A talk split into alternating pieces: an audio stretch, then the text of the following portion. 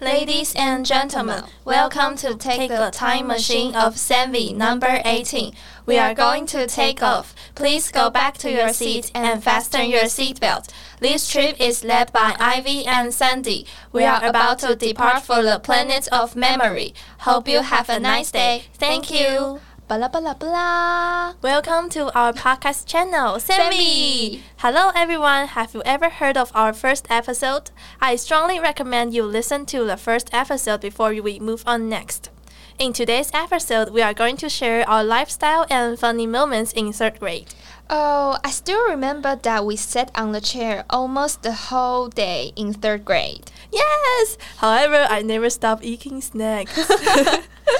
During that time, we sat on the chair above 8 hours except for going restroom and getting some water when we were in school. Mm. We also went to the library after finish our dinner. Now, I recall these memories finding that the chair had accompanied us so long in one day. oh, Ivy, as we talk about the dinner, I remember that we had the delightful dinner time in third grade, right? Oh, yes. Although we were busy in third grade, we still took time out of busy schedule. With this opportunity, we have eaten lots of food nearby our school. Was it our significant breakthrough? Of course, we explored numerous new eatery. Just as Columbus discovered the new world, we excitedly expected dinner every day. Okay, back to the topic. Indeed, we and the chair just like a family. Perhaps it's the reason why we get fatter and fatter. But we never pay any attention to the caution sitting for a long time makes you fat, don't we? As the saying goes, obesity is a blessing. well, I don't know whether it is true.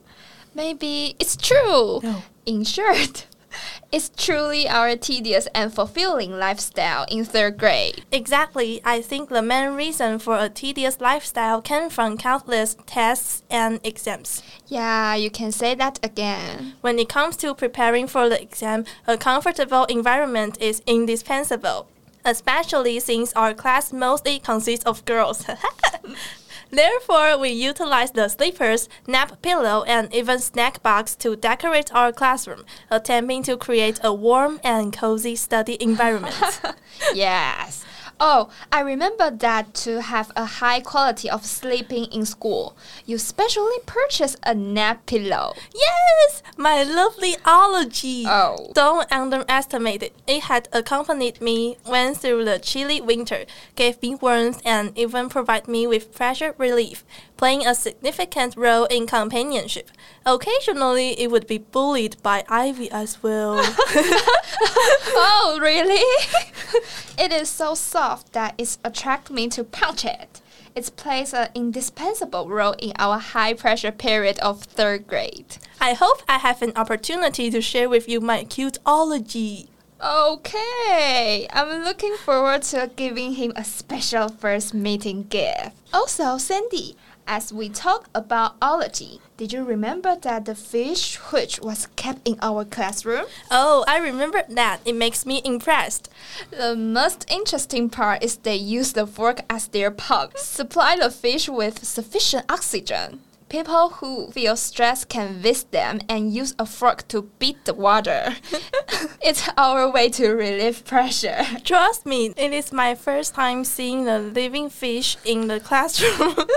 They use the toolbox as a home for fish and regularly feed them. It feels like our classroom turned into a smaller aquarium. it's pretty entertaining. I would think that if today our class hadn't happened these funny things, we would not have the perseverance to get through that hard period. Hmm. Looking back on our period of preparation for the examination, despite exhaustion and monotony, I appreciated that we finally went through it together. Woo! I must say that as a social major, mathematics is undeniable the most difficult subject to us. Yeah, I can still recall that I wrote endless mathematics questions day in and day out. That was an extremely horrible and painful time. Fortunately, our math teacher offers us a wonderful way to solve our questions.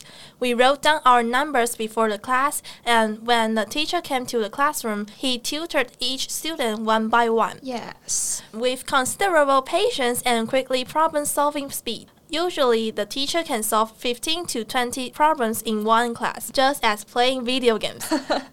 the teacher accepts one after another challenge. However, he didn't be defeated. Instead, he understood more about what do most students' problems and raised his efficiency of solving problems. Mm, I sincerely admire our teachers who accompany us to get through a hard time. My heart is filled with full appreciation and admiration.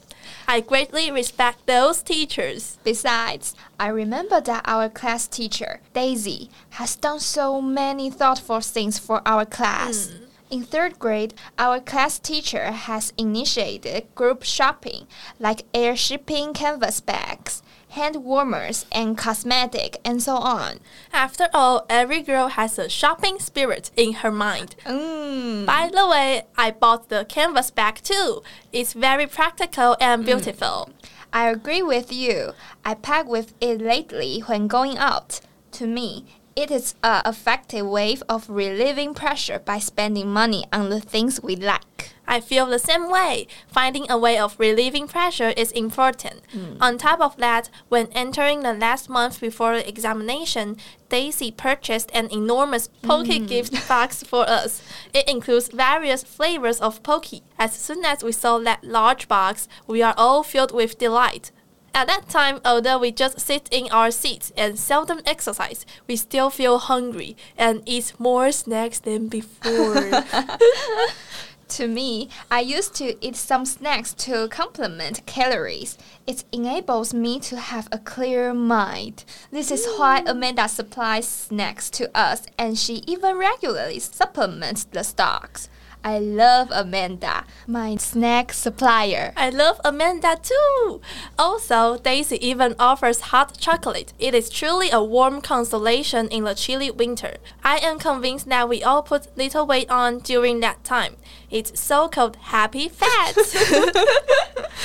We can become Daisy's student is worthy of cherishing.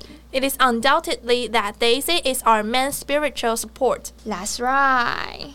Okay, it's about time as well. Please comment on your suggestions and thoughts. Don't forget to subscribe and give us 5 stars before we get ready for landing. Ladies and gentlemen, we are going to arrive at our final destination. Please go back to your seat and fasten your seatbelt. We are looking forward to meeting you in the future. See ya!